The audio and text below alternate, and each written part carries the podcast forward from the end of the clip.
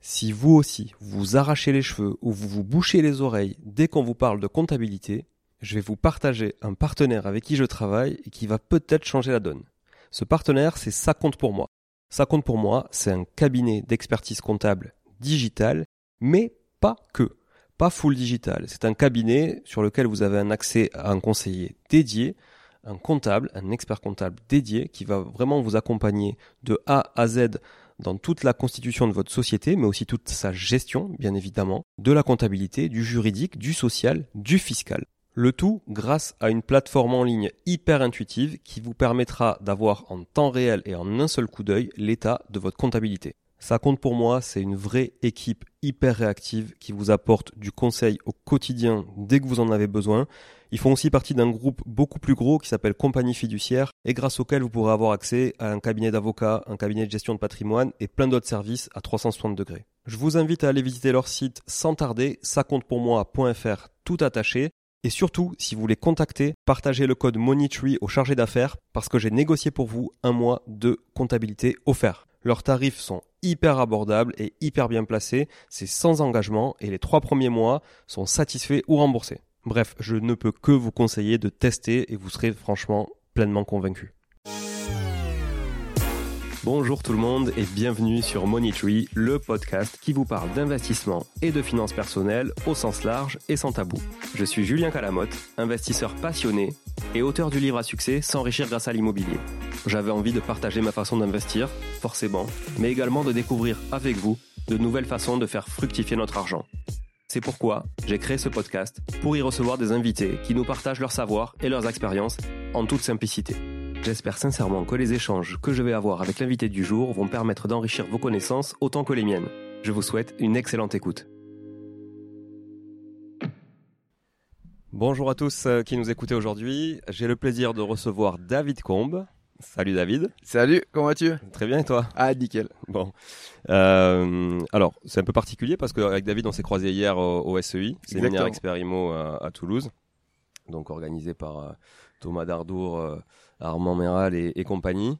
Euh, on a fait connaissance et puis euh, on parlait du podcast et on s'est dit chouette, peut-être qu'on pourrait enregistrer un épisode là en- à la hâte Exactement. le exactement. dimanche. Donc on est euh, ici à Toulouse, euh, dans mon jardin, tranquillement. Et beau jardin, hein. vous Voilà. pouvez pas le voir, mais c'était vraiment très très chouette. Voilà. Donc on s'est dit qu'on se mettait dehors, c'était on était bien tranquille, vu que la maison est un peu euh, toujours en, en rénovation. Et euh, on aura quelques peut-être euh, bruits ambiants, donc vous aurez avec nous quelques oiseaux, peut-être le chien du voisin qui aboie de temps en temps, je sais pas, peut-être un avion qui passe au-dessus parce qu'on a un petit aérodrome aussi euh, loisir Ah, ok. à côté. voilà. Donc, on peut être dérangé, mais bon, ça fait partie du folklore. Pour ceux qui connaissent pas David, on va le laisser se présenter, du coup, et euh, Avec dire un peu qui tu es, d'où tu viens, ce que tu fais. Oui, volontiers. Alors moi, je suis investisseur immobilier professionnel euh, et marchand de biens. Et euh, je te raconte un petit peu mon parcours? Ouais, je veux bien que tu, tu Alors, Quand j'étais petit, Ah, tu, t'es né où d'ailleurs T'es Ouais. né où? Tu viens d'où? Euh, moi je suis né dans la Loire, mais je suis pas resté longtemps. hein. J'ai grandi en Haute-Savoie. Ok. Et après, j'ai vécu en Haute-Savoie jusqu'à il y a 15 jours, je tiens à le préciser. Maintenant, je suis sudiste depuis très longtemps, à savoir 15 jours, Alors c'est où dans le sud? Euh, près d'Aix-en-Provence. Ah ok, bon, c'est le sud, sud, ça va. c'est Ouais, pas- ça va. ouais, non, le vrai sud. Ouais, ouais, ouais, c'est pas, c'est pas Valence quoi. Exactement. Et moi, mon parcours, euh, comment le résumer J'ai grandi dans un quartier, on va dire, euh, une espèce de quartier difficile, comme on les, on va dire que c'est le quartier le plus difficile en Haute-Savoie, qui s'appelle le Perrier. Bon après, euh, moi quand j'étais dedans, j'étais très bien. hein. Euh, C'est après qu'on m'a dit que c'est un quartier difficile. Mais quand j'étais dans ce quartier-là, euh, moi j'étais en copro avec mes parents, ça se passait très bien.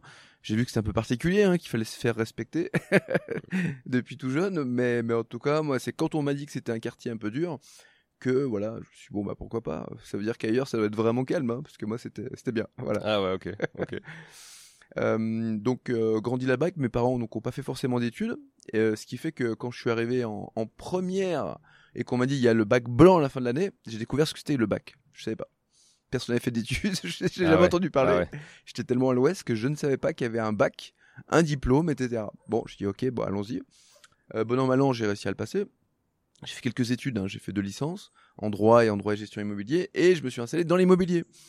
Euh, pour tout dire, avant je voulais faire psychologie. Moi j'aimais bien les relations sociales, etc. Ça m'attirait beaucoup. Euh, j'étais attiré par certaines euh, certaines choses comme euh, l'hypnose ou la PNL. Vraiment, la psychologie, ça m'intriguait, mais mais je me suis vite rendu compte le jour où je devais m'inscrire à la fac, quand je suis allé à Lyon, le jour où je devais m'inscrire, euh, eh bien que je ferais mieux de faire droit que psychologie. Une révélation, quoi. Exactement. Comme non, ça, mais une espèce de, intuitive. ouais, ou la raison, tu sais, qui dit non, mais arrête de t'amuser. euh, tu sais que psychologie, euh, à part faire euh, psychologue scolaire, où il y a peut-être des super postes, hein, mais je sentais que ça allait être euh, peut-être un parcours un peu plus galère, peut-être qu'en faisant du droit. Je dis bon, allez, ok, on fait du droit. Je me suis inscrit à Lyon 3. Il y en avait deux de fac sur le même quai. Lyon 2, Lyon 3. Il y avait de la queue à Lyon 2, il n'y avait pas de queue à Lyon 3. Je me suis inscrit à Lyon 3. Ok. Quoi. Autant dire que c'est n'importe quoi, mais que finalement, je suis bien tombé. Ok. Je suis bien tombé. Et donc là, pied dans, pied dans le droit, ça se passe bien, du coup, les études? Ouais, ouais, très bien. Ouais, au début, euh, études de droit, bon, c'est un peu chiant, mais très vite, bon, j'ai des résultats pas trop mal. euh, Je décide de quand même faire des études courtes, de faire un dust dans le. Parce qu'il faut savoir que depuis tout petit, mes, mes parents, ils étaient pas trop études, mais pas du tout. Voire même, ils me disaient, fais pas d'études. Euh, ma maman avait, euh, je dis bien ma maman, voyez, euh, à 46 ans aujourd'hui, avait pour projet que je sois hum, chef de rayon. Elle m'a dit, tu peux être chef de rayon. Si tu le veux, si tu le peux, tu peux être chef de rayon. Mais je sentais qu'il fallait que je fasse un peu plus. Donc voilà, parcours un peu bizarre. Ouais. qui est pas commun. Mais finalement, je me retrouve à faire du droit. Je me dis que je vais faire des études courtes, donc deux ans, en faisant un dust euh, administration de biens. Et puis euh, là, j'embraye, je fais une licence en droit, licence en droit gestion immobilier. Donc parcours classique. Là, je rentre comme syndic de copro. Syndic de copro, très rapidement, je m'ennuie. Je m'ennuie. euh, Tu m'étonnes. mais genre au bout de, quand je dis très rapidement, c'est pas au bout de trois ans. hein. C'est au bout d'un mois. Ouais, Alors que je commence mon métier, hein. C'était uniquement syndic. syndic, syndic de copro. Ouais, Et pourtant, vraiment le, le truc le plus chiant de. euh, Ouais, ouais, non, pourtant j'étais Euh, bien. du hein. Je suis une super équipe, une, une agence immobilière qu'on appelle Régie à Lyon, qui était vraiment super, une équipe euh, formidable. hein. Si jamais euh, il y a un des membres qui peut nous écouter, ça s'appelle Fave de Fosse. Peut-être que maintenant c'est que Fave, je sais pas, mais en tout cas c'est super équipe à l'époque. J'étais accueilli vraiment euh, très très bien et j'ai appris mon métier là-bas. Mais en même temps, bah, je faisais du coaching, je faisais d'autres choses pour les gens parce que euh, sans le savoir, j'avais déjà un petit peu la fibre entrepreneuriale. Et donc du coup, euh, à partir de là, depuis mon premier poste, j'ai jamais eu qu'un poste dans ma vie. J'ai toujours eu une activité à côté, ou vouloir monter une entreprise, ou en monter une, etc. Euh, D'ailleurs, mon, mon épouse, qui va sans doute nous écouter, va, va se reconnaître là-dedans, parce que le nombre de logos qu'elle a pu faire, de soirées qu'on a, pour lesquelles on a cherché un nom de société ou autre, c'était incroyable. Ah ouais. Et finalement, donc, je fais une carrière dans l'immobilier, qui pour, pour moi était pas ma prédestinée, mais j'aimais bien. Franchement, l'immobilier, j'ai vraiment accroché. Et aujourd'hui, ça fait 20 ans que je fais l'immobilier. Donc 15 ans en tant que salarié, et 5 ans en tant qu'investisseur pour mon compte, euh, pour notre compte avec mon épouse. Et pendant ces années de salarié, eh ben, j'ai eu la chance de, parce que vu que pour moi c'était presque une activité secondaire, parce que je voulais faire d'autres choses, entreprendre, etc. Ben, j'ai pu gravir les échelons. Euh, de syndic, je suis passé, euh, je suis allé en Suisse, je suis devenu gérant technique d'immeuble, puis gérant d'immeuble, puis euh, chef de team, puis euh, responsable de gérance, puis euh, devenir associé dans une boîte en Suisse, euh, et devenir. donc j'ai refait quelques diplômes. J'ai refait un master en plus en Suisse et puis un brevet fédéral.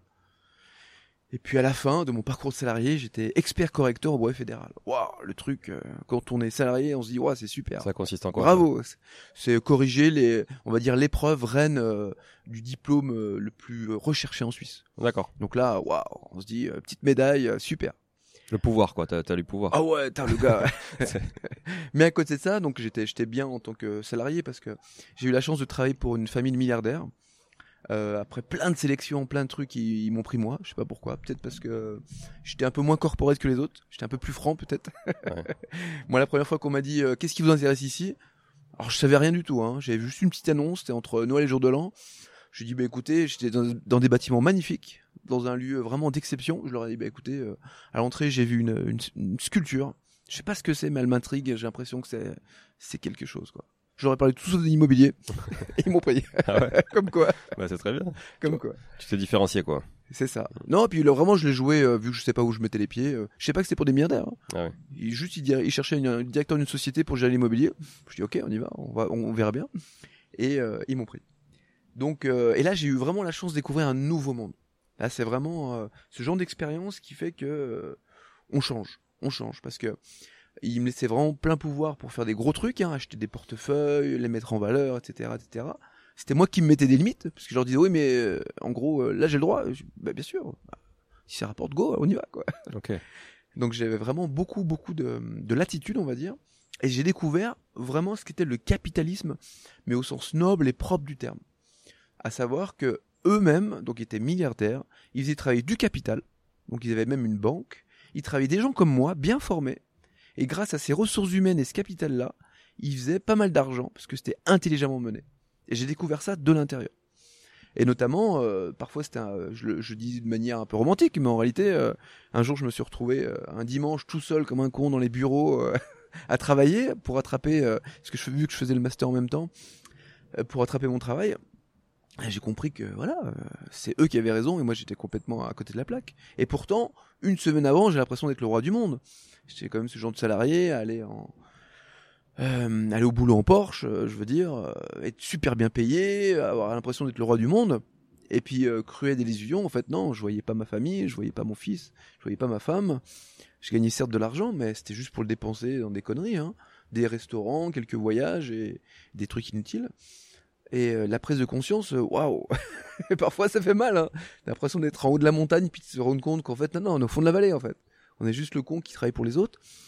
Je dis ça un peu c'est pas très pas très joli on va dire de dire cette manière là mais c'est comme ça que je l'ai vécu c'est que j'ai eu vraiment l'impression non pas d'être exploité hein, parce que j'étais bien payé pour ce que je faisais mais de pas être à ma place de pas être le mec qui a compris euh, d'être le gars qui justement est un peu bête et à qui il manque trois cases et pour la petite histoire donc j'étais investisseur professionnel hein, j'achetais euh, j'utilisais des toutes les méthodes euh, on va dire euh, utilisées par les les gros investisseurs de par le monde hein, pour acheter des tours ou pour acheter des portefeuilles immobiliers. Et moi-même, j'avais pas un seul bien en location.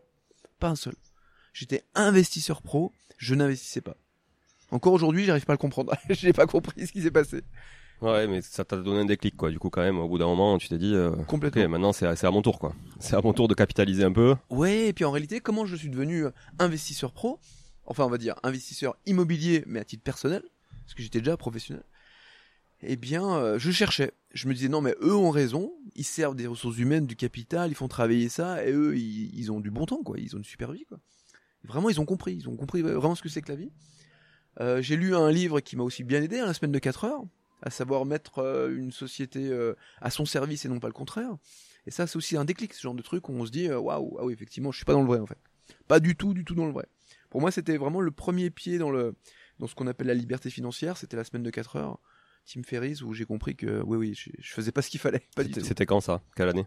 C'était euh, il y a à peu près 5 ans. Ok. 5 6 ans un truc comme ça par là et à partir de ce moment-là, j'ai cherché. Je me suis dit, mais qu'est-ce que je peux faire pour obtenir ma liberté? Sachant que entre deux, j'avais été associé dans des boîtes, etc. Mais que pour l'instant, j'étais pas millionnaire.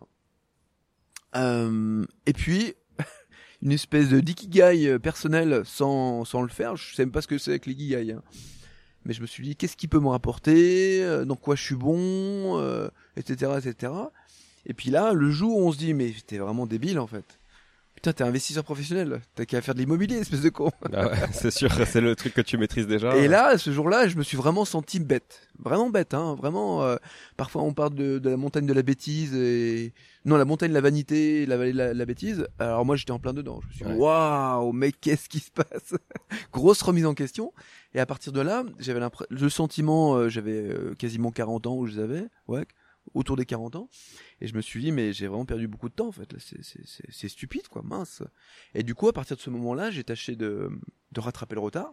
Pour ça que je m'y suis mis vraiment comme un fou. Mais quand je dis comme un fou, c'était euh, vacances, soirées, week-ends, tout le temps, tout le temps, tout le temps. Parce que j'ai eu une approche professionnelle, finalement. Parce que je me, quand on est pro, on sait très bien qu'il y a beaucoup de choses qu'on sait pas. On a beau être le meilleur en son domaine, on sait très bien qu'il y a des aspects, fiscalité, travaux ou autres, qu'on maîtrise pas euh, aussi bien que d'autres. Donc à partir de ce moment-là, j'ai tâché de combler le vide, d'adapter mes connaissances suisses ou internationales à, au marché français, et j'ai travaillé comme un fou. Mais vraiment, quand je dis comme un fou, euh, j'étais obsédé. À tel point que même ma femme, euh, on était en vacances à l'île Maurice, euh, elle me, voyait écouter des vidéos YouTube, des podcasts, lire des trucs, elle me disait mais t'es stupide quoi. Regarde, t'es es devant un lagon. Je lui dis oh, mais j'ai pas le temps. j'ai autre chose à faire. Mon esprit était tellement focus que que que là vraiment à partir de ce moment-là, j'ai décidé, et après on a décidé, d'abord c'était moi et ensuite euh, mon épouse m'a rejoint, dans cette idée de on change, on change de vie. Et on change de vie euh, d'une manière brutale et forte. C'est on investit, on se fait du cash flow, on fait du cash, on devient libre financièrement, mais pas seulement euh, une petite idée, un petit bout de papier envoyé à l'univers. Hein. Non, c'était euh, ok, c'est maintenant. Qu'est-ce qu'on met en place pour ça, quoi? Exactement, et à fond. Et vu que j'avais eu la chance d'avoir, enfin, d'être encore à ce moment-là professionnel de l'immobilier et de l'investissement, j'ai cherché et j'ai évalué les méthodes, comme on pourrait le faire dans le privé en se disant, ok, qu'est-ce qui marche, qu'est-ce qui marche pas? Alors j'ai pris toutes les méthodes, LCD, colocation. Euh, euh, euh, immeuble de rapport. Pour le cash, j'ai regardé. Après, on va reparler, je pense. On va parler des enchères, mais j'ai regardé les enchères, j'ai évalué d'autres méthodes. Et euh, j'ai fait une feuille, hein, les plus, les moins, euh, qu'est-ce qui me prend du temps, qu'est-ce qui est efficace, qu'est-ce qui me rapporte, etc. Et je me suis vraiment concentré sur ce qui était vraiment important et qui me permettait d'aller vite. Donc j'ai commencé avec du locatif. Euh, je commençais par faire mon petit studio, d'accord, où je tremblais avec mon petit truc à 68 000 euros, alors que moi je pouvais à, à côté acheter des trucs à 10 millions de dollars, mais ça me dérangeait pas. Là Ouais, c'était un cadre ça. qui était un peu différent. pas pareil, l'enjeu était pas le même là, Pas du tout, personnellement. ouais. exactement. Et finalement, c'était plus vis-à-vis de la famille, parce que la honte, moi, je voulais, cash- je voulais calculer un cash flow positif, et je craignais beaucoup de d'avoir euh, oublié des charges que je ne connaîtrais pas. Euh, et là, euh, j'avais très peur de, de me planter, en fait. Surtout me- que sur un studio, le cachot, il a pas allé chercher bien Ah, il était pas fou, hein, ouais. c'était 100 ou 200 euros, Ouais, hein, ouais, c'était pas fou. ouais. Et encore, c'est pour un studio, c'est pas mal, quoi. Mais, euh, C'était pas fou. Euh, du coup, euh, voilà, j'étais, pas bien. Hein, je me suis dit non, non, il faut que ce soit en cash flow positif parce que je savais que si j'étais en cash flow négatif dès le premier investissement, ça partait mal. Ça partait mal. Donc j'avais un peu la pression sur le premier, mais après, euh, après ça s'est enchaîné rapidement parce que le fait d'avoir des bons revenus et des revenus suisses, bah bien sûr, une fois qu'on a commencé à mettre le pied à l'étrier, c'était beaucoup plus rapide après. On a pu avec un bon pouvoir d'achat passer vite d'appartements à, à des immeubles et pouvoir enchaîner. Ça c'est vraiment euh, l'accélération après, elle été vraiment très très forte. Là, t'es t'es resté du coup salarié pour le début? Bien Pour, sûr, euh, ouais, au début j'étais salarié, ouais. exactement. Et, euh, et pourquoi je parlais d'enchères? Parce que dans mes méthodes, il me fallait une méthode qui me prenne pas beaucoup de temps, hyper efficace, qui me rapporte le plus possible. Je suis les enchères, super. On va évaluer ça. Alors j'ai pas fait les choses à moitié. Hein. J'ai fait une année. J'allais en audience tous les mois à faire mes petites mes, mes statistiques. Ah non, vraiment, j'étais pro. Hein. Même euh, dans ma démarche personnelle, euh, j'avais beau être pressé, bah, je confondais pas vitesse et précipitation. Ouais. Donc c'est pas parce que j'étais pressé d'être libre financièrement que j'allais faire n'importe quoi avec mon petit capital. Donc pendant une année, j'allais en audience, je regardais, je faisais mes stats, je faisais mes calculs. Tiens, moi j'aurais mis temps. Ah, il est parti à temps. Ah, donc ça veut dire que lui, il a une marge de temps. J'ai fait les calculs comme ça à l'envers. Et pendant une année, j'ai compris le système jusqu'à ce que je vois que si j'avais mis temps, ah, est-ce que je l'aurais eu? Tiens, là je l'aurais eu. Ah bah super. Celui-là aussi. Ah bah ok, c'est bon, le système, je l'ai à peu près en tête. Donc là, je peux prendre un avocat, mettre des billes. et je pense en savoir suffisamment pour maîtriser le processus et pas me planter. Parce que euh, ça, c'est un, un truc que je peux donner à, à tes auditeurs, c'est que il faut jamais voir que le gain. Un gain est toujours associé à un risque. Et c'est toujours une balance gain-risque. Ah bah, clairement. Il faut toujours évaluer les deux. Pas regarder que le gain. Les gens qui vous disent, euh, avec vos cryptos, vous allez pouvoir faire plus 6000% dans un mois, peu importe le gain. C'est toujours une balance gain-risque qui doit être positive pour vous. Le gain doit être toujours légèrement supérieur au risque. Et s'il y a trop de risques, il faut jamais aller sur une opération, même si le gain est alléchant. Ah ouais. clairement. Et dans la vente aux enchères, du coup, tu donc tu l'as peut-être pas démarré tout de suite? Tu l'as démarré. euh, après- non, au début j'ai fait du locatif, ouais, ouais. voilà. Et puis, euh, puis c'est en... c'est une fois qu'on se retrouve euh, un jour un peu bloqué par les banques. Elles nous disent ah non euh, plafond de verre, le taux d'endettement, machin, etc. Tu mec, si vous rigolez ou quoi? Qu'est-ce que c'est que ce truc? Ah ouais. Ok, trouvons des solutions, soyons créatifs.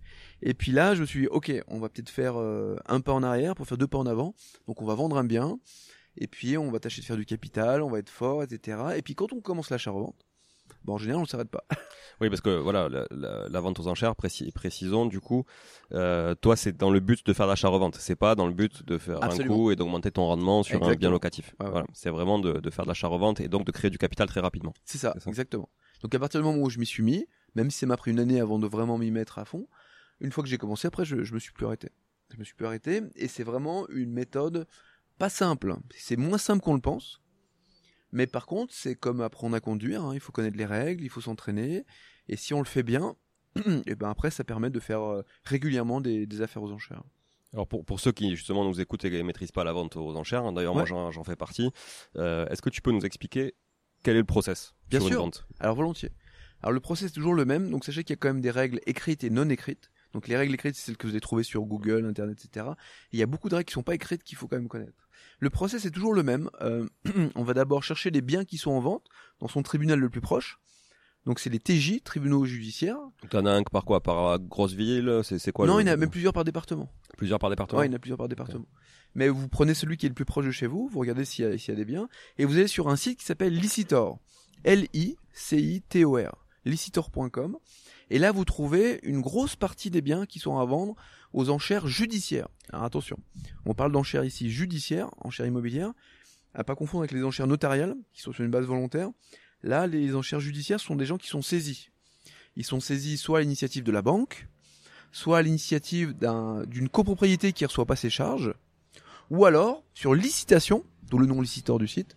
Ce sont des gens, par exemple, qui sont indivisaires, ça peut être le cas d'une succession, qui n'arrivent pas à se mettre d'accord, est-ce qu'il vaut vendre ou pas, et à quel prix. Un des indivisaires saisit le juge, qui met le bien aux enchères.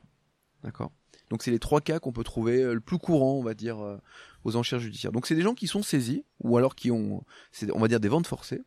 Donc les gens qui sont dedans, bah, ils sont pas forcément, euh, qu'ils soient locataires ou propriétaires, très contents de la situation. Donc ça, il faut bien en tenir compte. Et une fois qu'on commence les, en- donc on, le processus, donc tu me parlais de processus, on va sur Licitor, on regarde les biens qui sont mis aux enchères, et à partir de là, on va avoir des biens avec des mises à prix, euh, type ce que je donne à tes auditeurs, on s'en fiche de la mise à prix. Elle donne pas une indication sur le prix de vente ou euh, sur le prix euh, ou la valeur du bien, rien à voir, c'est c'est très très différent. Ça va juste vous dire s'il y aura du monde ou pas. Quand il y a une mise à prix à 5000 euros, il y a plein de monde. Quand il y a Ouais, une mise à prix à, à 360 000 euros, il y a beaucoup moins de monde. C'est un prix d'appel quoi. Exactement. Mm. Exactement. Et donc attention, c'est contre-intuitif les, les enchères. On a tendance à se dire c'est génial, je vais sur euh, le bien qui est libre, le petit studio avec une petite mise à prix. Alors qu'en réalité, c'est justement là que tout le monde va se battre et c'est là qu'il y a le moins de belles affaires à faire. Et euh, c'est sur Licitor que tu trouves le- la base la plus enrichie ou t'as d'autres quand même euh, Il y en a outils d'autres, mais sites on trouve déjà, on va dire, 90% des biens qui sont aux enchères. Donc une fois qu'on a repéré des biens qu'on peut se payer a priori, parce que si votre budget, euh, je parle euh, en passant par la banque ou pas, hein, après on vient dans le détail peut-être, mais euh, si vous voyez un château euh, et que vous avez euh, 30 000 sur votre compte, n'allez pas sur cette enchère-là, vous n'allez pas la voir et vous allez juste perdre du temps. Par contre, si vous voyez que votre banquier il pourrait vous prêter de l'argent pour acheter un T2 euh, et qu'il y a un T2 qui est mis aux enchères, là vous pouvez aller dessus. Donc les biens que vous pouvez vous payer a priori, allez aux enchères dessus. Alors vous pouvez aller sur plusieurs biens en même temps. Hein. Sur une audience, il peut y avoir plusieurs biens. Moi, je conseille de, faire en même temps deux ou trois biens. J'ai toujours fait comme ça. Et c'est comme ça que mon épouse, quand je rentrais euh, des, en- des, des- des enchères, je l'appelais, puis elle me disait bon, qu'est-ce que t'as acheté aujourd'hui? Je dis bon, bah aujourd'hui on a acheté un T2. Parce que en allant sur plusieurs biens, on savait pas lequel on allait avoir. On va le premier euh, qu'on décroche, bah tant mieux, c'est top. Euh, donc, on sélectionne des biens, on va aux visites. Les visites sont indiquées sur l'annonce, d'accord? Et la visite sert uniquement à euh, lever ou pas certaines hypothèses. Voir si le bien est occupé ou pas, est-ce qu'il y a des travaux à faire, est-ce qu'il y a beaucoup de monde à la visite, etc. Cette visite, c'est quoi le timing par annonce, visite, audience? À peu près les délais. Euh, en général, c'est dans les, euh, c'est dans le mois. Tout se fait dans un mois à peu près. D'accord. Vous avez l'annonce, et puis dans les un ou deux mois, vous allez avoir la visite, et la visite se fait en général 15 jours ou 3 semaines avant l'audience. Ok. Ah ouais, donc c'est quand même bien avant l'audience. Ouais, ouais, non, c'est pas deux jours avant. Ouais, ouais. Ok. Non, ça laisse le temps en général. Bon, ça peut être des fois, ça descend jusqu'à une semaine, mais ça laisse le temps d'aller ensuite saisir un avocat, parce qu'il faut avoir un avocat aux enchères judiciaires. On ne peut pas aller en audience, donc ça se passe au tribunal, lever la main. Vous devez avoir un, un avocat avec vous, qui vous, a signé- qui vous a fait signer un pouvoir, qui s'est assuré que vous étiez bien la personne que vous prétendez être, et qui va euh, vous représenter, donc ça, va, ça veut dire lever la main simplement en audience. Ok. Et euh, donc cette cette prévisite là, enfin Ouais. cette visite que tu fais, elle, elle est euh, à un moment donné, à un horaire donné, t'as pas le choix. C'est ça, c'est tout le monde en même exactement. temps. Ok. C'est le mardi 14 entre, euh, entre 15h et 16h. Ouais, ok. T'as pas le choix. Donc ça veut dire qu'il faut être très disponible C'est ça. si tu veux. Il faut avoir euh, ses dispos. Ouais. Voilà. Mais par contre, ce qui est bien pour moi, ce que j'avais à l'époque, c'est que il fallait que je sois quelques heures disponible pour les visites et quelques heures disponible pour les audiences. Et moi, ça me convenait. Hmm. Parce que quelques heures par mois, c'était parfait. Si je pouvais faire du cash avec ça, c'était, pour moi, c'était la meilleure stratégie. Et ça l'a été. Ça Ok. l'a été. Donc là, tu fais ta visite, tu valides que le bien, euh, Exactement. le bien est ok. Entre, donc tu, tu mandates un avocat avec qui tu as l'habitude de, de, de travailler ou pas. Donc au début, bah, j'imagine que tu prends un peu euh, l'avocat que tu peux, quoi. Enfin, je Ouais. sais pas comment ça s'est passé pour toi. Alors moi, j'avais la chance de connaître l'avocat que j'ai utilisé pour le premier tribunal déjà d'avant. Ok. On, on, se connaissait par un cercle d'amis en commun, donc euh, c'était top quoi. C'est et il s'avérait que c'était le meilleur avocat dans le sens où c'est lui qui achetait le plus aux enchères. Donc c'était un heureux hasard, on va dire. Même si j'ai pas pu travailler avec lui au début, il m'a adressé un confrère et après je travaillais avec lui, c'était top, nickel. Ok. Donc là, tu vas à l'audience. Toi, tu peux y assister à l'audience avec l'avocat. Absolument, Et, ouais. et- et il vaut mieux d'ailleurs peut-être pour. euh, Il vaut mieux, ouais, bien ouais, sûr. Pour contrôler un peu le truc, quoi, histoire que l'avocat. euh, Il vaut mieux parce que parfois il y a des accointances entre avocats qui font que c'est pas toujours dans l'intérêt de leurs clients. Ouais. Donc euh, mieux vaut, c'est pas tous les avocats bien entendu, mais certains sont tentés de communiquer un petit peu avec leurs confrères sur les, les prix limites des autres. euh, voilà, c'est un monde Et- un peu particulier. Et, et son modèle économique à l'avocat, c'est quoi lui? Que t'achètes ou que t'achètes pas, il est payé le même prix ou si t'achètes, il a un bonus? Non, il est payé plus. C'est-à-dire que, alors je vais vous donner un exemple euh, à Tonon-les-Bains. Euh, quand on prend un avocat pour aller en audience, qu'on remporte le prix ou pas, ça coûte 180 euros. D'accord? Même si qu'on ait le bien ou pas. Et si euh, le bien est euh, remporté par notre avocat, il va non pas toucher 180, mais 1440 euros. Ok. Ouais, donc lui, il a quand même intérêt à ce que la vente se fasse, et effectivement. euh, Exactement. il- Et ça, ce sont des honoraires hors les honoraires prévus par la loi qui sont euh, dans les frais de vente. Donc en réalité, il va toucher beaucoup plus l'avocat. Donc lui, il a intérêt à ce que d'avoir des avocats qui achètent, euh, des clients qui achètent. Bien sûr. Ouais. donc des marchands de biens ou des gens récurrents, il va plutôt chercher justement des profils de personnes qui vont pouvoir revenir, parce que lui, il va pas gagner sa vie avec ses 180 euros. Par contre, s'il a des clients qui régulièrement achètent, là, il va être content. Ok. Mm. Ok. Quels sont, tu parlais des, des honoraires, là, d'autres honoraires, d'autres frais, du commissionnement, enfin, je sais pas comment on peut les, les, les nommer Ouais. tous ces frais, mais est-ce que tu peux nous les détailler du coup Bien sûr, que- il y a quatre types de frais. Alors il faut bien faire attention parce que c'est un des pièges des enchères, c'est que c'est pas comme euh, quand on achète un bien où on a 8% de frais de notaire, ce qu'on appelle frais de notaire. Euh, c'est très différent aux enchères. Il y a quatre types de frais. Les premiers frais sont les frais préalables, qui correspondent à peu près au, au travail de l'huissier, de tout ce qui se fait dans la procédure. D'accord? Dans un tribunal comme Tonon-les-Bains, c'est environ 9000 euros à chaque fois, par bien. Ensuite, on a les frais de l'avocat, c'était les fameux 1440, ça c'est à négocier avec l'avocat. Ça peut être 1000, ça peut être 1500, ça peut être 2000, ça c'est à négocier avec l'avocat. Ensuite, on a les émoluments, donc qui sont prévus par la loi. Donc ça, vous pouvez les trouver sur Google, c'est des grilles tarifaires. C'est ce que vont se partager les avocats, le poursuivant et celui qui est adjudicataire. Et enfin, les droits d'enregistrement. Droits d'enregistrement comme ce qu'on trouve chez le notaire. La particularité, c'est que quand on est marchand de biens, c'est 0,715, et quand on est euh, un kidam, qu'on n'est pas marchand de biens, c'est 5,8%. Donc il y, a- il y a la même différence que quand on est marchand de biens, savoir 5% de différence. Vous savez, quand on est marchand de biens, on cinq peut points, acheter... ouais, cinq points de pourcentage. Exactement, on achète à 3% de ce qu'on appelle frais de notaire au lieu du 8%. Bah, c'est pareil aux enchères, on va payer 0,715 droit d'enregistrement au lieu de 5,8. Ok. Oui, donc finalement, c'est juste les émoluments euh, avocats qui sont moins chers que les émoluments notaires, finalement. Euh, mais mais les, les, les, les- la taxe, l'imposition qu'il y a dessus, c'est la même. Parce que tu es à peu près euh, sur une vente à huit- sur des frais de notaire à 8%, tu es à peu près à 5 et quelques. hein. Ouais, De- de- mais de par contre, avec les émoluments, en réalité, sur les petits biens, Ouais. ceux qui sont à moins de 100 000, vous pouvez arriver jusqu'à 18% de frais, par exemple. Ah ouais. 18-20% de frais. Ah ouais. Donc, qui ne calcule pas bien les frais au départ peut se retrouver à acheter un bien aux enchères et avec les frais se retrouver à payer plus cher que s'il était, euh, s'il était, euh, s'il avait acheté sur le bon coin. Ouais, ouais. D'ailleurs, d'ailleurs, euh, sur euh, peu, peu, peu peut-être le savent aussi, mais si tu achètes un, un garage hein, un notaire euh, normal, hein, le, le, le prix est tellement faible que tes frais de notaire ils sont pas du tout à 8%. Et Exactement. ils sont ils sont beaucoup plus élevés effectivement. Et en fait, plus ton le montant du bien augmente et, et plus tes frais euh, finalement baissent, puisque la, la rédaction euh, des actes c'est exactement le même euh, pour un petit bien ou un grand bien. Et puis les, les taxes aussi de, de l'État diminuent en fonction du bien évidemment. Exactement. C'est exactement ça. Ok, donc c'est le même système, c'est juste qu'il y a quelques quelques C'est ça. spécificités. quoi. Donc, une fois qu'on a visité, comme tu disais, on a réservé son avocat. Là, on doit faire un chèque de banque de 10% du montant de la mise à prix. Ça veut dire que sur l'annonce, il y a marqué mise à prix 100 000. Vous devez faire un chèque de banque de 10 000 euros. Donc, vous devez avoir 10 000 euros et Mais ça, le tu l'anticipes alors du coup? Tu l'anticipes le chèque Ah. Tu l'as déjà avec toi Ou Euh, t'as- non. t'as- tu le fais faire entre le moment, entre la visite et puis l'audience. D'accord. Tu vas, tu vas Mais si, voir ta si tu veux te positionner sur euh, trois biens par exemple. Alors, si tu veux te positionner sur trois biens, tu vas faire, tu auras au moins un chèque de banque du montant de la mise à prix la plus élevée, Ok. les 10%. Et ouais, donc en fait, tu peux très bien faire un chèque de banque pour rien. Absolument. À chaque fois, tu fais des chèques. Et même, ça arrive régulièrement, bien Ouais, sûr. ouais, ok. En ce moment, si tu savais les nombres de dizaines de milliers d'euros, moi, de chèques de banque qui sont dans la nature, là, Ah ouais. qui attendent, enfin qui sont euh, prêts à aller dans les tribunaux ou autres, parce que ça fait partie du jeu, ouais. Et particularité des enchères, c'est euh, presque le plus important de ce que vous allez entendre aujourd'hui. Vous avez deux mois pour payer, 60 jours. Et ça, c'est un petit peu un délai coup près. Il faut avoir, il faut avoir l'argent. Donc si on passe par une banque, bah, il faut s'y prendre tôt. et aller très très vite. Euh, c'est pos- c'est possible hein, de se faire financer par une banque, il n'y a pas de problème. Mais par contre, attention, vous avez 60 jours pour payer. Si vous ne payez pas, le bien va être remis aux enchères.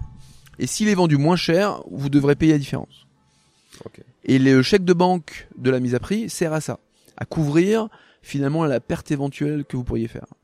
Donc attention, Ok. il y a du bon. Ouais, donc euh, pas, pas, on va dire, euh, quand même réservé à des avertis, euh, avec un peu de, de cash disponible et surtout une assurance que ça va aller au bout, quoi. C'est ça. Parce que ça peut vite euh, coûter très cher ou euh, créer de la charge mentale. euh, C'est ça, exactement. Ouais. Donc il faut quand même faire attention. Il y a des très belles affaires à faire, mais il faut bien respecter les règles. Il faut rester dans les clous et jamais s'en écarter. Alors comment, tu peux nous raconter un peu comment ça se passe dans une audience? Bien sûr, Comment- bien sûr. Alors juste euh, avant l'audience, donc on fait son calcul de prix idéal. Ouais. Son calcul de prix idéal, c'est le montant et ça on le fixe bien avant l'audience. C'est hyper important. On n'arrive pas en audience, c'est pas je lève la main, pouce levé. Non non. C'est on calcule son prix idéal qui est à la fois suffisamment haut pour passer devant tout le monde, mais suffisamment bas pour faire une belle marge. Ok. Ok? Et une fois qu'on a son prix, on s'y tient. On arrive en audience, et là, donc, on est à côté de son avocat. On a un prix maximal en tête. Il faut pas oublier que ce sont des enchères, hein, donc on peut se laisser emporter par ses émotions ou par euh, par l'emballement, on va dire, du moment. Euh, et on s'y tient. Donc on dit à l'avocat, tu montes jusqu'à tel prix, pas plus, pas moins, et on s'y tient. On s'y tient. On reste calme. C'est un peu le, le, le, le travers du truc, hein. c'est-à-dire que les, les non-initiés, à mon avis, peuvent vite, vite, vite s'emballer, et, et en fait, il y a ce côté récréatif qui peut arriver. C'est ça, exactement. ouais. Et on n'est pas au casino, on n'est pas en train de jouer à la roulette. Même quand on est particulier, il faut se placer du point de vue d'un professionnel. Donc on reste calme, on a un prix en tête, on l'a calculé à l'avance, on a bien travaillé, et c'est comme ça qu'en faisant les, les choses proprement et professionnellement, on arrive à bien gagner nos enchères. Ok, ok. Donc ça c'est chouette, bien caler, euh, bien caler euh, ton prix euh, avant d'y aller, t'y tenir. Et comment tu fais justement pour garder le cap là-dessus et t'y tenir avec peut-être, euh, euh, tu vois, c'est toute cette, euh, je sais pas, cette, cette ambiance qu'il y a. Absolument, tout à fait. En fait, quoi. ce qui est bien, c'est que le fait d'avoir préparé le prix, moi en général, je me mets sur mon téléphone le montant maximal par bien, parce qu'on va sur, toujours sur deux, trois biens au, au moins. Et puis en audience, eh ben, je me dis, voilà, c'est un, c'est un business. C'est un, je suis un professionnel immobilier, c'est un business. Je reste calme, je monte jusqu'à mon prix, point. Et surtout, je me laisse pas influencer par tous les bruits de couloir. S'il y a beaucoup de bruits de couloir aux enchères, il faut jamais les écouter. Ah ouais. C'est tout, toujours là pour vous intoxiquer. Vous apprenez des super mauvaises nouvelles toujours à la dernière minute. Alors c'est pas vrai. Faut pas, faut pas se laisser faire. Donc il faut pas écouter les gens ou alors les écouter mais sans vraiment les retenir et rester pro. T'as des exemples, une anecdote à nous raconter? Ah ouais, bien sûr. Ouais, ouais, je suis allé avec quelqu'un euh, il y a pas longtemps, quelqu'un que j'ai formé euh, aux enchères. Il avait son prix, pareil. Et puis euh, bah, une fille euh, s'installe à côté de lui, et puis lui demande, tiens, vous êtes aux enchères, ah super et tout. euh, vous, ah ouais, vous avez sûreté le bien, ah ouais, ok. euh. Puis lui, un peu euh, pas naïf, mais en tout cas, euh, c'était une de ses premières audiences, euh, très emballé. Il discute avec elle et tout, il est tout content. Puis elle lui dit, mais vous savez que ah, en fait, ils ont tout cassé dans l'appartement, euh, ils squattent, ils payent pas. Enfin, elle lui décrit un, un tableau très très noir. Et, et on le voit bien. Moi, j'étais avec un autre. euh, on le voit douter en direct, mais nous, ça nous faisait rire parce qu'on se dit non, il va pas quand même pas tomber dans le panneau. Ah si, il y a plein dedans. Et en l'espace d'une minute, il a tout recalculé ses prix. Il a mis des marges en plus. Il a dit non, ça craint. Je vais pas aller dans un truc comme ça. On sentait qu'il flippait un petit peu. Et finalement, il a monté ses marges, donc il a pas eu le bien.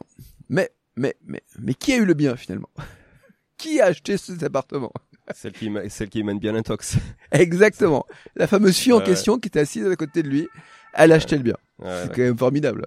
Donc voilà, quand vous passez la porte du tribunal, vous n'avez plus d'amis, vous n'avez plus de connaissances, vous écoutez pas ce qu'on vous dit, c'est, vous avez déjà votre prix de toute façon, Ouais. et vous y tenez. C'est ce qu'on disait hier là quand on en discutait. Ça ressemble beaucoup au poker. Moi qui ai beaucoup joué au poker, effectivement, euh, dans, dans des gros tournois également, ça, ça ressemble beaucoup, beaucoup. Et quand tu racontais ça hier, moi, ça me faisait beaucoup penser à ça. Et euh, tu vois, à cette adrénaline que tu pouvais avoir, mais euh, en fait, à ce jeu un peu d'informations incomplètes, quoi. Ouais. C'est-à-dire qu'il y en a qui veulent faire croire des choses, et puis à toi de, à toi de faire le tri là-dedans et de t'en tenir, comme tu dis, au seul chiffre. en fait. Exactement.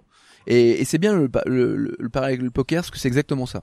Les enchères, ce sont des, plus des statistiques que de la chance. On compte pas sur la chance, on compte sur le fait qu'on a un prix idéal, que, eh bien, même les marchands de biens vont pas pouvoir acheter à chaque audience. Donc, à un moment donné, sur un bien, il y aura pas de marchand de biens, on aura notre prix qui sera fixé à l'avance, et on va acheter ce bien-là. Et, euh, et rien à voir avec la chance, simplement que ça tourne. Voilà, c'est statistiquement quand vous jetez une pièce en l'air, Euh, une chance sur deux, elle va tomber sur face, une fois sur deux sur pile. C'est des stats. C'est c'est quasiment, euh, on peut prévoir l'avenir quasiment en faisant ça. Et ben les enchères c'est pareil. Quand on a le bon prix et qu'on y va régulièrement et qu'on s'y tient, statistiquement on achète toujours, toujours, toujours, toujours, toujours. Il faut juste se tenir à une méthode. Et puis on achète et on fait des belles plus-values, sachant qu'il m'est arrivé, même si j'étais allé pour faire des plus-values, de garder euh, en tout cas un appartement finalement euh, j'ai transformé en coloc qui me rapporte bien aujourd'hui parce que le fait de le transformer, de créer une pièce en plus. Alors ce qui est bien, c'est qu'on a toujours la plus-value latente, mais ça nous rapporte euh, quelque chose comme 1000 euros par mois de cash, de cash flow. Oui, là après, euh, même, même si tu vas pour de l'achat-revente, euh, in fine, tu peux te décider de garder un bien parce que tu as fait une bonne affaire qui, qui, qui te convient toi aussi en termes de, de cible, etc. Ouais, C'est ça, ouais. Parce qu'en fait, j'ai l'impression que quand même, comme tu dis, quand tu as une approche très professionnelle, donc tu te, tu te fies aux chiffres, etc., pour le coup, tu achètes des biens qui te plaisent pas du tout, en fait. Exactement. Voilà, et que toi-même, tu garderais jamais. euh, Exactement. Ou que t'habiterais pas. ouais, ouais. Clairement. T'habiterais pas, ou qui sont pourris, ou qui sont dans des quartiers que t'aimes pas. Clairement, c'est du business. Hein, C'est vraiment une approche différente d'un investissement euh, patrimonial et locatif, quoi. Où- Exactement. Il faut vraiment se mettre dans la peau du, de l'épicier qui achète des pommes et des oranges. Il s'en fout des, des pommes et des C'est oranges. pas lui qui les bouffe. hein. Mais oui. Ouais. Donc il est là pour, pour gagner sa vie. Et ben c'est pareil pour les enchères. euh, Il faut enlever l'affect et vraiment euh, rester pro et, et voir ça comme euh, comme une entreprise, comme un business. Ok. Et du coup, le, le donc t'as deux mois pour payer. Comment ça, comment ça se passe? À qui à qui tu payes? Euh, L'acte, il se fait comment Euh, Alors ton avocat en fait une fois que tu es adjudicataire, donc tu reçois un jugement d'adjudication qui te dit que tu es adjudicataire. Donc tu deviens à ce moment-là euh, même si c'est pas exactement juridiquement le terme, mais tu deviens propriétaire sous condition suspensive de payer le bien, d'accord? Mais ça veut dire que tu en es responsable. Donc ça veut dire qu'il faut le faire assurer et il- en gros il t'appartient quoi. Ah oui, d'accord. Alors que t'as pas encore payé le prix. Dès que t'es sorti de Mais l'audience, t'es responsable, voilà. À partir du moment où il y a le jugement, t'es responsable. Donc euh, notamment l'assurance, c'est important. Et à partir de là, euh, il y a 10 jours de surenchère possible. Donc quelqu'un peut venir en disant je mets 10% du prix en plus. Et euh, c'est 10% minimum. et 10%, ouais. Tu peux pas en surenchérir de 5%, quoi. C'est 10. Non, non, c'est 10. Pour éviter justement les, Exactement. les trucs interminables, quoi. C'est ça. Et à ce moment-là, eh bien, si c'est le cas, si quelqu'un surenchérit, le bien revient aux enchères. Euh, si personne ne surenchérit sur la surenchère, bon, bah voilà, le surenchérisseur devient adjudicataire. Euh, mais il y a cette espèce de, hum, on va dire, de filet de sécurité. Parce qu'il y a parfois des gens qui, il y a personne en audience, ou alors euh, désertion d'enchères, personne ne veut y aller. Et ça permet à n'importe qui, même qui n'avait pas été à l'audience, finalement, de, de, d'avoir une deuxième chance pour que le, le bien euh, parte plus cher. En fait. Et où, où c'est que tu peux les constater, ces résultats d'audience, euh, assez facilement? Licitor aussi euh, te, te donne les résultats? Alors sur Licitor, sur certains tribunaux, ils donnent les résultats, mais ils les donnent de moins en moins. Donc quoi, il faut se déplacer? Il faut se déplacer, ouais, il faut aller en audience. à l'ancienne euh, euh, les affiches Pour les après, résultats? ouais. Ah non, non, non, on n'a rien. hein. Ah, t'as rien? Non, non, il faut être à l'audience et prendre son petit stylo et ou noter, mais sinon. et, euh, et si tu veux surenchérir après euh, une vente qui est déjà qui a déjà été actée, du... ah bah, tu, une, une tu audience contactes ton avocat qui lui va contacter l'avocat euh, poursuivant euh, qui va lui dire il est parti à temps. euh. Mais en Ouais. général, tu surenchéris parce que tu sais qu'il est parti à un prix très bas. pas encore euh, méga digitalisé quoi, comme. Ah pas du tout, pas du tout.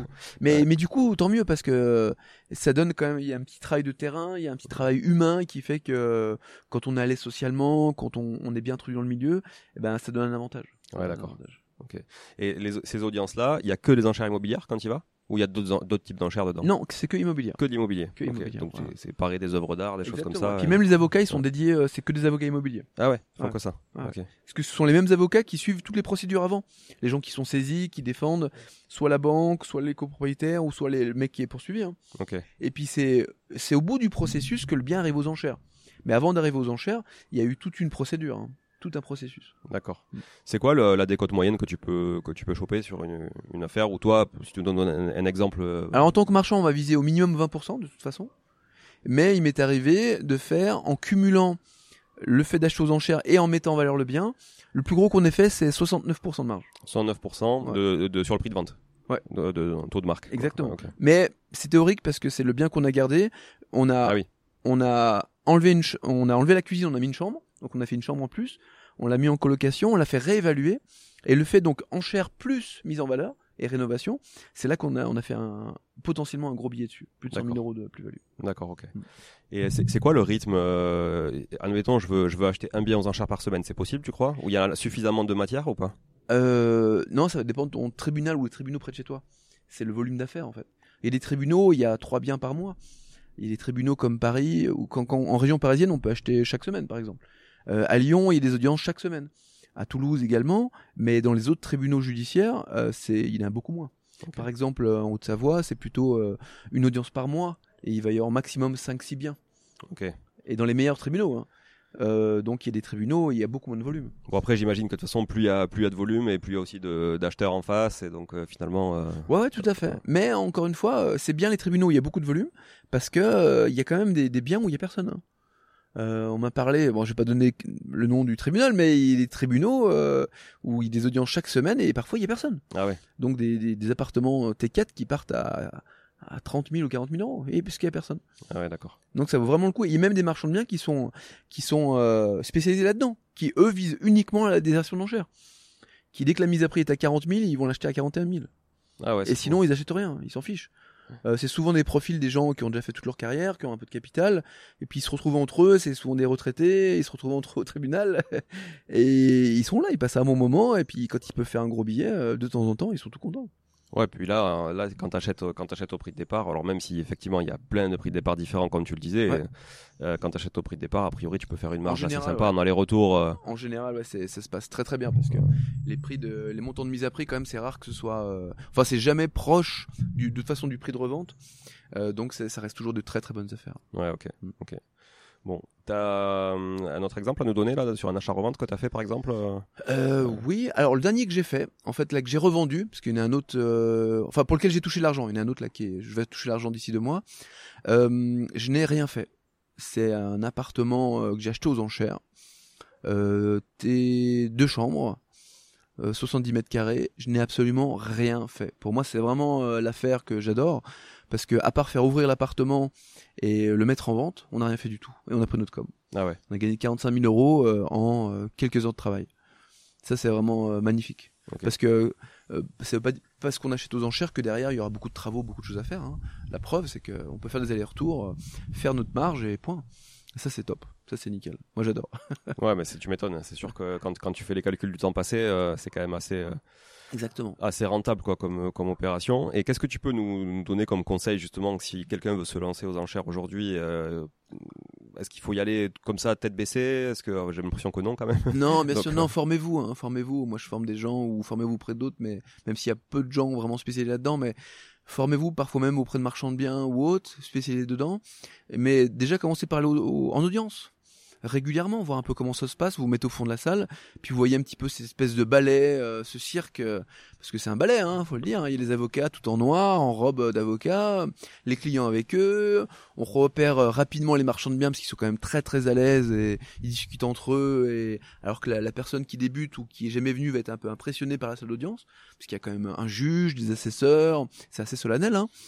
Mais euh, quand on est marchand de biens, moi le dernier que j'ai acheté, euh, c'était plutôt tellement à l'aise qu'on en rigolait pendant l'audience. Et on s'est checké, euh, genre point contre point avec mon avocat. Enfin, vraiment, on était très très bien. Ouais. Et pour quelqu'un qui, moi, je sais que la première fois que je suis venu en audience, jamais j'aurais fait ça. Enfin, je veux dire, je trouvais ça, j'aurais trouvé ça hallucinant. Ah ouais, bah ouais, c'est sûr. Donc ouais, ça impose quand même pour ceux qui arrivent, euh, qui sont un peu débutants. Exactement, ouais, le côté un peu solennel. Parce que c'est quand même la justice, hein, mine de rien. euh, Oui, tu es dans un tribunal, hein, donc. Bien sûr, on a une greffière, un juge, des assesseurs, des avocats. on sent que c'est quand même, voilà, c'est ambiance cour d'assises. Hein, donc, mais quand on a l'habitude, après, euh, Ouais, on est un peu comme chez soi. Ok, donc plutôt aller visiter. Moi, si je veux par exemple euh, y aller, je vais au tribunal. euh, Exactement. Toulouse, je vais, je vais, je vais aux audiences, je, visite, Exactement. je vais visiter les biens avant. C'est ça. euh, je regarde Commencer sur à faire ses petits calculs, etc. À voir. C'est vraiment la meilleure méthode. Vraiment la meilleure méthode. Mais par contre, euh, pas dès le premier bien qu'on voit euh, sur un journal à 5000 euros de mise à prix, prends un avocat et c'est parti. Non, non, il faut. Il y a une petite période d'adaptation. D'accord. Et tu revois, tu revois euh, beaucoup de gens euh, régulièrement, du coup? C'est c'est quoi les à peu près la proportion de gens qui sont là tout le temps? Euh, on va dire, euh, c'est un, un, un petit, un petit 25%, un petit 30%. Ah ouais, Les marchands de biens, non, c'est très peu de monde. Hein. Il y a beaucoup de visiteurs, beaucoup de gens qui viennent voir, euh, beaucoup de gens qui, qui viennent comprendre, des gens des, qui, qui passent, qui font que passer. Euh, mais par contre, je- c'est pour ça que quand on va régulièrement aux audiences, on repère vite les marchands de biens. Ils sont tout le temps là, assis aux mêmes places, ils saluent entre eux, donc euh, on les repère. Ok. Et, et- et ils sont tout le temps euh, avec le même avocat, du coup, c'est toujours le même partenaire, Exactement. Ouais. exactement. toujours accompagné par la Donc même c'est- personne. ça se repère en fait. Ouais, Vraiment ça se repère. Puis on voit bien hein, que le gars qui a acheté euh, trois maisons en l'espace de trois mois, on se doute bien que c'est pas un particulier. Ah ouais, c'est Surtout qu'il reste très calme, euh, il sort de l'audience euh, comme s'il sortait d'un resto. pff, voilà, vous comprenez que c'est un marchand. Ouais. Ok. Parce qu'il n'y a pas d'affect. Ouais, je comprends, je comprends. Euh, bon, c'est très clair, euh, David. En tout cas, je pense sur la, la vente aux enchères. Euh, j'ai- vu, euh, j'ai cru voir passer du coup que tu viens de monter aussi une boîte qui s'appelle Eden Rock, c'est ça? Ou Un Ouais. réseau ou un service, je sais pas. Tu peux nous en dire plus Ouais, bien c'est? sûr, bien sûr. Alors, Eden c'est quoi? C'est avant tout, d'abord, c'est une société de marchand de biens. Et puis là, on, on tâche en ce moment, vu qu'on est beaucoup engagé au niveau immobilier, que ce soit du locatif ou de l'achat-revente, bah, se diversifier. Parce que c'est dangereux d'avoir tout son patrimoine euh, à 90% dans l'immobilier. Donc on tâche de, cette année d'équilibrer avec la partie business. Donc euh, là, on, commence à aller sur des club deals, à savoir qu'on va aux enchères, mais on propose à des gens qui veulent venir avec nous de mettre des billes dedans, donc de mettre de l'argent, et puis partager après la commission, pour faire travailler la société de marchand de biens, mais en tant que business. Euh, avec un associé, on vient d'ouvrir une société de, conciergerie, LCD. Là, on est en train de hum, négocier des locaux en dur pour créer une agence immobilière. Donc là, vraiment, pour nous, 2022, c'est la partie business à fond. Et il y a encore deux autres sociétés dans les cartons pour vraiment créer un écosystème autour de l'immobilier qui soit pas que de l'immobilier pur, mais qui nous permette, avec nos connaissances, notre réseau, euh, nos clients, etc., euh, de rester dedans, mais d'équilibrer surtout notre patrimoine. Ok, très intéressant. Donc diversifier, travailler un écosystème en autosuffisance aussi finalement. Voilà, ça c'est pour la partie France. Et pour la partie internationale, on commence à investir euh, là au- en Thaïlande, là où on a passé un petit peu de temps en début d'année. Euh, on a passé quatre mois en Thaïlande en début d'année, on a pu faire des contacts sur place, former des gens, et c'était super, des, euh, vraiment un truc incroyable. Et du coup, là, on, on va bientôt partir sur une première opération d'achat-revente, donc sur l'île de Koh Samui en Thaïlande. Et euh, cet été, je suis allé à Bucarest, en Roumanie, pour voir un petit peu, euh, pour vérifier mes hypothèses fiscales, business, etc. Et pareil, je pense que d'ici fin d'année, début d'année prochaine, on va commencer à investir là-bas. C'est chouette là parce que c'est des, c'est- des fonctionnements totalement différents, des réglementations différentes, des fiscalités différentes, euh, des choses. euh, Et par contre, c'est la même stratégie, Ouais. stratégie de diversification, Mais achat-revente. achat-revente, Ouais. mais en réalité, on va sans doute aussi faire un peu de locatif. Ok. Euh, diversification, pour nous, c'est vraiment le maître mot cette année, donc business et à l'international, investir dans l'immobilier pour avoir euh, une partie de notre patrimoine qui soit en baht thaïlandais et en monnaie roumaine. Ok, Bon, c'est chouette. Pourquoi euh, la Roumanie en particulier? Parce qu'en fait, j'ai étudié un peu les pays d'Est, euh, voir un petit peu les conventions fiscales, les taux d'imposition. j'ai vraiment fait un travail d'étude d'investisseur, hein, en regardant un petit peu le PIB, l'évolution des prix, etc. J'ai vu par exemple qu'à Bucarest, les prix étaient encore inférieurs, les prix d'immobilier, à ceux qui étaient en, en 2008, avant la crise. Donc j'ai vu qu'il y avait encore du potentiel. J'ai fait mes calculs de renta, etc. Puis j'ai vu qu'il y avait un potentiel. Euh, donc je suis allé sur place euh, avec deux contacts, euh, vérifier ces hypothèses, et il s'avère que c'est très prometteur. D'accord, ok. Bon, bah, chouette, c'est des beaux projets, hein, franchement. euh. Ouais, Et- on diversifie cette année. hein. Ouais. On, on va dire, on, on renforce le, parce qu'on sait qu'on rentre un peu dans une période un peu pas difficile, mais un peu chamboulée. Il va y avoir pas mal de volatilité, notamment dans l'immobilier, et on tâche de d'avoir des bases qui soient plus solides. Ouais, mais c'est chouette. Mm. Et donc tu bosses avec Laetitia, ton épouse Ouais, tout à fait. Vous bossez tous les deux ensemble maintenant Elle était salariée à l'avant Absolument, ouais. On était tous, tous les salariés, tous les deux au bon poste. Poste de cadre, cadre sup, etc. On se voyait pas, donc euh, on était plus coloc que, Ouais. que mari et femme. Et puis euh, on a décidé de changer. Et aujourd'hui, euh, moi je m'occupe de tout ce qui... En fait, on a vraiment, dans notre fonctionnement, moi je travaille jusqu'à l'achat et elle fait ce qui se passe après. C'est-à-dire qu'elle est décoratrice intérieure de formation. ce qui fait que moi, quand je vais acheter aux enchères ou par le biais de négociations ou un immeuble de rapport, et après, elle va pouvoir prendre le relais pour euh, la partie euh, euh, gestion, donner en mandat à des agences ou mettre en coloc, euh, toute la partie décoration, ameublement et même optimisation, hein, réaménager les espaces, etc., jusqu'à la vente ou jusqu'à la location. D'accord, ok. Et ça, ça, ça fonctionne, c'est Ah, là-dessus, ce qui est hyper bien, ouais, complémentaire, quoi. bah oui, c'est qu'on a chacun notre mode de notre plage, on va dire de de fonctionnement, ce qui fait qu'on se marche jamais sur les pieds. Et puis euh, c'est quand je lui dis on a acheté ça qu'elle me dit ah ok. Il faut le faire pour quand? Ah ok. Et Ok. c'est- ça démarre. Bon, elle ça. subit le flux, quoi. Elle est un bout de chaîne, en fait. Ah, Euh, elle, a pas, elle a pas trop. Non, après elle a beaucoup de boulot, hein, mais en tout Ouais. cas, elle, euh, voilà, c'est le rythme euh, après. Ah ouais, Moi, quand je suis en vacances, c'est là qu'elle commence à bosser. ouais d'accord. ouais. Bon, finalement, vous voyez plus trop non plus, quoi. non, mais si ça va. Non, ça je va. Et vous avez un enfant, tu disais, vous avez un fils, c'est ça? On a deux fils, ouais. Deux fils Un fils de 6 ans et un fils de 16 ans. Ok, ok, ok. Bon, ça va, ça se gère, du coup. euh, Ouais, très bien. ouais. Puis nous, on fait, on met vraiment notre, euh, on va dire notre confort de vie au centre de la machine. Ouais. C'est pas, euh, on a des opérations et on fait en fonction. Euh, tout à l'heure, je parlais de la Thaïlande. En début d'année, on s'est dit du jour au lendemain, tiens, on part en Thaïlande. On sait pas combien de temps, on est resté quatre mois finalement. Ah ouais Comment vous gérez la scolarité là, des enfants du coup? Bah, on a mis, moi je suis parti tout seul d'abord, euh, sans contact, sans rien. Puis sur place, j'ai dû trouver d'abord un scooter à louer, puis une maison à louer, puis après euh, inscrire les enfants à l'école et c'est parti. Ok, donc ils ont fait euh, un bout d'école là-bas, dans une école française? École internationale, Internationale, ouais. ouais. mais très française. Ouais. D'accord. Et du coup, bah génial. À tel point que notre fils de 6 ans, il m'a dit encore cette semaine, l'école de Thaïlande me manque là. Ah ouais, ouais, tu m'étonnes. C'est vraiment très particulier. C'est vraiment comme ce qu'on voit dans les films, hein, les uniformes pour les enfants, le petit bus qui vient les chercher devant la, la maison le matin, un cadre incroyable. Euh, c'est, c'est... Le retour en France, c'est pas difficile, mais presque. euh, les habitudes françaises, c'est quand même très différent. C'est hyper enrichissant pour les enfants de vivre des expériences comme ça, c'est top quoi. Ça, Ah, ouais. ça leur fait gagner en maturité à une vitesse. euh, Ah mais complètement. Ouais. Ce qui fait que voilà, par rapport au système scolaire français, qui est pourtant très bon, hein, il y a quand même un gros décalage. Ouais, c'est sûr. Gros gros décalage. C'est sûr. Bon, mais merci David, c'est cool. Tu voudrais rajouter euh, euh, quelque chose là pour qu'on Non conclure non, sur. euh, tu vois ça passe très vite. Hein, moi t'as vu. euh, bah, ouais, ouais, Quand je suis lancé, moi je, je peux pas rester la journée.